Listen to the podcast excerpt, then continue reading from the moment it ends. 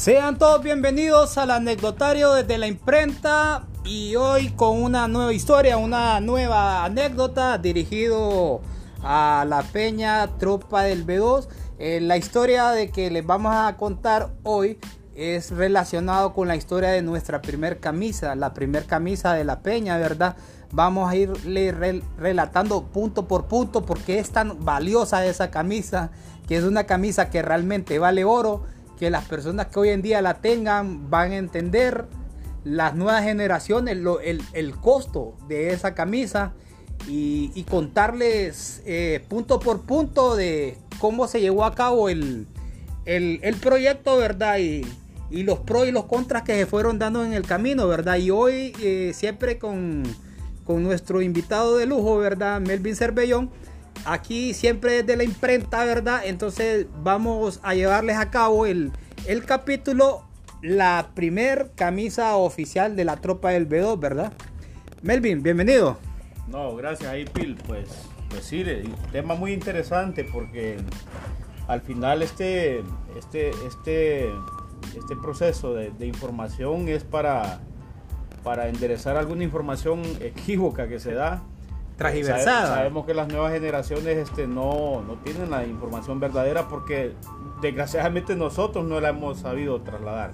Pues este es un espacio importante. Trasladar o plasmar, ¿verdad? En todo caso. A veces ese, es que no, no, no, nunca hemos, nos hemos dado el tiempo para poder este, eh, dar esa información exacta y, y que las nuevas generaciones puedan tener muy claro cómo sucedieron las cosas o cómo cómo se dieron al final, porque es que a veces planificamos pero no salen como... Bueno, Melvin, entonces mira, ve, la vamos a ir dominando y no la vamos a dejar caer, no, no, la vamos a dejar caer la pelota, ¿verdad? La vamos, a llevar, la vamos a llevar, ¿verdad? podamos.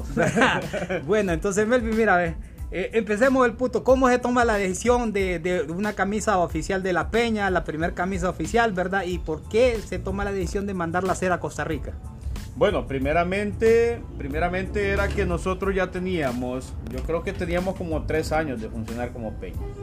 Y, había una exigencia tremenda de... Entonces estamos hablando de alrededor 2005, 2006, algo así. Sí, sí, sí. Por ahí una referencia es el partido que tuvimos en Iriamba, Nicaragua, por la Unión Centroamericana, donde Olimpia ganó ese juego 2-1, pues ahí ese... No, no, pero ahí, ahí está, pero vamos a empezar... Como referencia nada más. Ok, vamos a empezar. Este, pues resulta de que yo digo que teníamos unos tres años de, de, estar ya como Peña y, y, había esa presión de los hinchas em, en una gran cantidad. Yo recuerdo que nosotros manejábamos a, a esa edad de la Peña eh, por lo menos unos 200, 250 hinchas en ese momento. Pero los que más, los que más nosotros creíamos que tenían derecho a una camisa, los más eran 50 personas. Y, empezamos a hacer números porque, como, le, como digo, la presión era tremenda, todo el mundo quería camisa. Nosotros siempre les decíamos que las camisas eran un proceso que se ganaba, que se luchaba por él. O sea, y eso iba por cumplir con varias herramientas. Una, viajar, participar en las actividades, estar en de local en el estadio. Y no solo era llegar al estadio, sino que la tropa fuera una de las peñas que realmente le daba los 90 minutos al equipo, porque varios hinchas iban, pero iban en sus rollos de la bebida, del, del rollo, del vacile. Melvin, pero el, tema de mandar a hacer la camisa a Costa Rica se toma por el tipo de proceso de sublimación. Esa es sublimación. Sublimación que, es, un, que no se hacía en Honduras. No, es que no habían empresas en Honduras. O sea, yo recuerdo que una de las, de las empresas que nosotros visitamos para hacer una buena camisa, decíamos, era la, empresa de, la familia Guevara, que es la mamá de, de, Amado. Que no había esa tecnología. No había, no había, pero sí hacían, hacían un buen trabajo para la época. Pero cuando ya hicimos todas las conexiones con las empresas que nosotros pensábamos de que nos podían hacer un buen trabajo, nos dimos cuenta que no. Pues que, necesitábamos una camisa con mayor calidad. Porque siempre le metimos en la cabeza a la gente de que, de que la tropa del B2 tenía que ser una peña de primer nivel en, en la barra ultrafiel, pues, y así, le, así lo construimos el proceso. Recuerdo que hicimos la primera convocatoria para esas 50 personas y les dijimos en tanto tiempo necesitamos tanta cantidad de plata. Yo, yo recuerdo que lo primero que les pidió eran como 220 lempiras. Ok, eh, Melvin, pero se toma la decisión de mandar a hacer la camisa ya Costa Rica, ya la, ya la habían cotizado. Ah, en Costa Rica no. O sea, la cotización para poder pedir 220 lempiras era acá en Honduras. Ajá, donde, Habíamos hecho un proceso de, cotización en Tegucigalpa y en San Pedro Sula. donde la mamá de de Amado y, otros lugares que teníamos ahí como contacto. Pero al final nos damos cuenta de que no, pues que no, no, no, estaba la calidad que nosotros eh, pensábamos tener como camisa. Entonces aparece un grupo de jóvenes de la barra del Saprissa, acá en Honduras. Eh, venían a, jugar un partido contra Maratón, creo que era en Maratón, sí. Sí, en San Pedro Fue el 4 a 4 allá en, San Pedro Sula, creo. Creo que ese fue. Entonces ya era por el tema de, de un CAP. Eh, pues nos empiezan a, lavar el cerebro y nos dicen, pucha, pero es que nosotros en la, en la colonia donde vivimos hay una empresa que trabaja el tema de sublimado y, nos pareció interesante. Y, yo ahí vivo, dice uno de los compañeros de la barra de prisa no, hombre, sí, fue facilito. Al ratito le estábamos diciendo que sí, pues que se llevara el dinero. Sí, no, ah, ok, yo me acuerdo de que el dinero hasta por Western Union Exactamente. y, yo digo que hay que decir el nombre de Maje, pues. Bueno, la verdad que era Esteban. Eh, Maje. sí, era eh, eh, Esteban. Esteban Araya, se llama el, el, el, brother ese de que Supuesta, Supuestamente no, a mí nos han dicho que hoy en día el maje dirige una página de prisa que se llama Carrusel Morado, supuestamente, ¿verdad? Pues la verdad que yo le perdí la, el seguimiento se, a él. Se le, se le da el dinero de maje, se le manda hasta por Western Union, me parece que le manda el pista de maje. Y aparece un tema de que, de que eh, eh, ya estando el dinero en Costa Rica, eh, nos da un espacio de tiempo, creo que eran como tres semanas para, para hacer ese regreso ya de las camisas terminadas. El rollo es que pasa un mes, pasan dos meses y aquí empieza la presión de la gente. ¿Qué onda con su camisa? ¿Qué onda con su dinero? O está la camisa o regresemos el dinero. El dinero estaba en Costa Rica. Entonces empezamos con aquella reunioncita de los líderes de la, de la, peña para ver qué hacíamos. Un día dice Jeremy, enamorado del tío, dice, pero líder, ¿y por qué no nos vamos a Costa Rica? Pero antes, antes que vayamos de punto, podemos escuchar el audio de, de pibe para más o menos como un intro a, a donde vamos, ¿verdad? es un intro donde vamos de, de, lo que a continuación les vamos a contar, ¿verdad? De que de cómo es jugando ese proceso, de que lo que lo, lo, que se tuvo que hacer, lo que se tuvo que gastar, lo que se tuvo que gastar para Sí, acordémonos que Pibe es un personaje clave para que la tropa tuviera yo me acordaba que era ahí por ese lado de Edos, Litos y esos más. Y que vino Rachi, Sí, pero imagínense, 2006, Pero más esa vara fue hace un pichazo, man. Y si vino Rachi, vino Negrito, man. Y en una vino tío, sí es cierto, man. Exactamente así fue, man. Ok, ahí va más o menos, nos habla pibe de, de las personas que en su momento tuvieron que ir a Costa Rica para para recuperar ese dinero, ¿verdad? entonces, entonces va, va, ese, el audio de Pibe es como un, intro y vamos a aclararle que Pibe es el ex líder de, la barra de los morados, ¿verdad? Exactamente. Entonces, Rachi. Y yo digo que es uno de los personajes clave para que la tropa, la tropa tuviera camisa, porque es que eh, acordémonos que son casi mil kilómetros, o sea, Honduras no está cerca de Costa Rica y el ir allá implicaba con, con gente en aquel entonces de la tropa del B2 sin recursos, ¿cómo se movían para allá? Rachi, cuando el maje, el maje pasan los meses y el maje solo es que más día, que más pasado, ¿verdad? Nos, daba, nos daba esos, esos espacios de tiempo, esas esperanzas, va de que dentro de 15 días, que una máquina no sirve, que la no sé qué.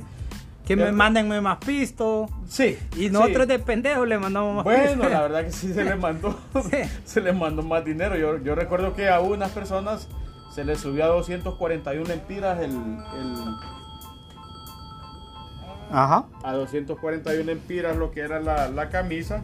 Pero eso no es nada comparado con lo que le costó a ayer mi enamorado, con, con lo que le costó a, a varios hinchas. Melvin, pero antes de viajar, en algún momento se le mandó a meter presión al maje con, con los morados al man antes que tío y vos viajen. Exactamente, porque es que, porque es que si algo hemos tenido en combinación la barra de prisa con la barra de Olimpia es que nosotros hemos sido leales, pues, o sea, lo que nosotros le prometemos a la barra de prisa aquí se cumple.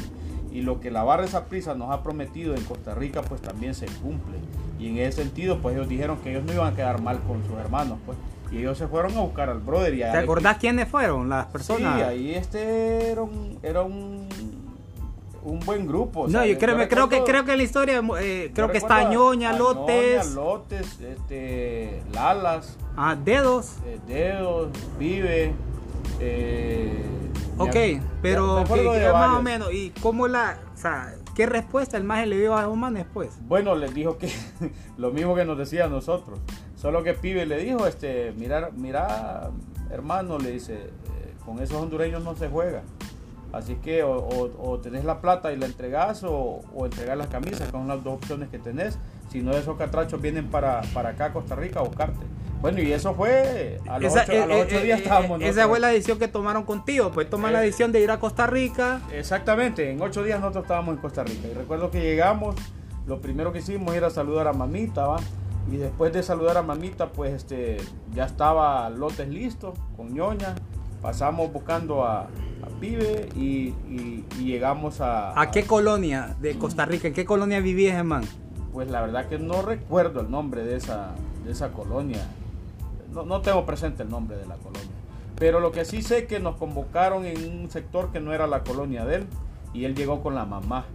Y recuerdo de que la mamá fue la que tuvo la, la voz cantante en esa reunión. Él no dijo mucho y solo que a la mamá le aclaramos nosotros de que nosotros no íbamos con intenciones de, de regresar a Honduras sin camisa o regresábamos con camisas o con plata. Melvin, ah, ok, ok, pero la señora les pidió tiempo, la señora... Exactamente, exactamente. ¿Pero le, Empezó a, buscar ciclos ahí para, para demorar la cuestión y le dijimos, no, el tiempo que usted tiene ahorita, está, era, me recuerdo que era mediodía, y le dijimos que a las 3 de la tarde necesitábamos la plata. Y dijo, pero es que hace falta tanto de plata, pues no nos importa. Sea, nosotros necesitamos la plata. Lo que haga falta, usted se lo... Y así fue, pues se lo, se lo quedó encargado ñoña de lo que hacía falta de dinero y no, si nos entregaron el dinero, no la cantidad que era, pero al final este ahí nomás corrimos para una empresa nueva, que era la Trooper. Okay, o sea que él no terminó entregando todo el dinero no, ese man. No, no, lo entregó todo. Eh, es más, quedó cierta plata que la tenía que entregar a, ñoña y sí le hizo entrega de, cierta cantidad, pero no lo completó. Eh, hermano Ostico Morado, ahí recuerden el nombre, Esteban Araya. Incluso una vez caí yo preso con esa imagen en el. Caí preso ahí en la San Miguel con el maje, me acuerdo, y el maje todo cagó en el pendejo ese, porque nos tuvimos que venir a pie de la San Miguel, man. Que caímos al lado después de un vergueo que hubo ahí frente a la universidad. Exactamente. y yo me acuerdo muy bien del maje, pues, ¿me entendés? Pues, y al maje, pues a mí me terminan sacando por el maje porque al maje lo suelta, más porque le dijimos que es extranjero y que, oh, pero ya después el maje le dice que él no conoce, que él no sabe, entonces me sueltan a mí, ¿me ah, entendés? Para que lo guiara. Y yo me acuerdo muy bien del. Sí, la verdad que yo no. Del picarito este, no, no, no, lo veía, yo, yo nunca lo vi así como un mal muchacho, pero la verdad que es que a veces la plata, vos sabes Melvin, entonces, terminan yendo a la Trooper. ¿Quién lo lleva a la bueno, Trooper? Ahí sí ya se mueve Pibe, Lotes, Ñoña, o sea, todo ese equipo que nos acompañó en San José, nos movemos a la Trooper y de un solo. O sea, ahí sí, sí vienen temas como, como que la Trooper nos presenta diseños, y había que acomodarnos a los diseños de la trupa. Ok, hablando, ya me tocaste el tema de diseño. Aquí toda la gente vieja de tropa pues sabe de que, que vos cambiaste el diseño de la, de, la camisa. Sí, le hicimos un cambio. Eh, dos eh, elementos clave. Ajá. Uno, la primera camisa diseñada la, la, pintamos este con aquella camisa vieja de lo, del, del tricolor ese, solo que la raya bicolor hacia abajo, el blanco y el rojo, y tenía el logo Ah, o, sea, o sea como la, como la camisa de Enrique, o sea, como una camisa que tuvo Villero, más o menos, algo así parecido. Era parecido, pero, pero sí el diseño era manga larga siempre, era manga larga. Pero resulta de que en cierta plática entre algunos líderes que eran, en aquel entonces se manejaba esa, esa, rivalidad. entre los, Boca y los River eh, peleando por, por equipos argentinos y lógicamente yo siempre he sido seguidor de River Plate. Entonces ese día yo como que tomé la decisión de cuál boca aquí, cuál casaca. Va a ver que la camisa de la tropa va a llevar elementos que tengan que ver con River Plate. Y ahí es donde yo me doy la, la tarea de atravesarle esa franja eh, eh, que tiene la camisa. Eh, pensando en la franja negra que tenía la camisa. Pero ¿por qué roja? ¿Por qué roja y raya azul? Y no blanca y una raya azul o una raya roja, no bueno, la verdad que los colores, los colores tienen que ver con la, con la, con, con, los, con los, colores de los trapos, pero del trapo de la tropa. O sea, si revisas la camisa, tiene conceptos de, del trapo de la tropa. O sea, las mismas letras. Exactamente. Eh, no solo las letras, sino con los colores. Los colores de la camisa. Entonces, este, y sí con ese elemento que le agregamos, que era esa raya atravesada, que está muy claro, va.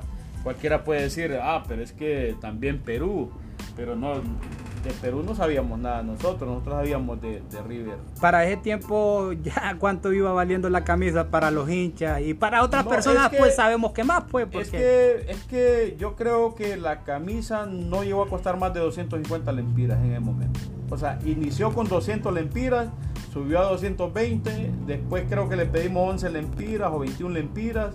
Eh, lo que sí sé es que terminó como 241 y después terminó en 250 porque había que pagar este envíos, había que pagar No, este pero o sea, los gastos de bus, mil, a mí yo me acuerdo Melvin que mi camisa me vale como por mil pesos más o menos, me acuerdo. la camisa me vale como 5 mil empiras porque yo este yo me acuerdo que eh, Jeremy dice, nos vamos. Y yo le digo, pues yo tengo tanta plata, pero no ajusto para ese pasaje. Y me dijo, a usted no le importa. Yo pongo, yo pago los pasajes, yo los compro y ahí mira a ver cómo me paga. Ok. Y nos fuimos y yo me acuerdo que llevaba dinero para comida y con eso comíamos. y... Ok, la, camisa se manda a hacer, Melvin. ¿En cuánto tiempo le dice el dueño de la Trooper que la, onda le, entregan? Era, algo rápido. Ahí ah. sí nos dijeron que en, dos semanas el producto estaba terminado y la verdad que así era. ¿Quién toma la decisión de poner el sello de Trooper abajo en la camisa? Pues la verdad que ahí sí decido yo. Ahí decido yo porque, porque es que la, empresa cuando nosotros llegamos nos presentó diseños y todas las camisas que habían ahí tenían el, sello de Trooper. Y a nosotros nos dijeron, este, nos dijo, era un turquito, me acuerdo, el, dueño de esa empresa. Y, él nos dijo, este, disculpen, pero es que en Honduras tiene que estar mi marca.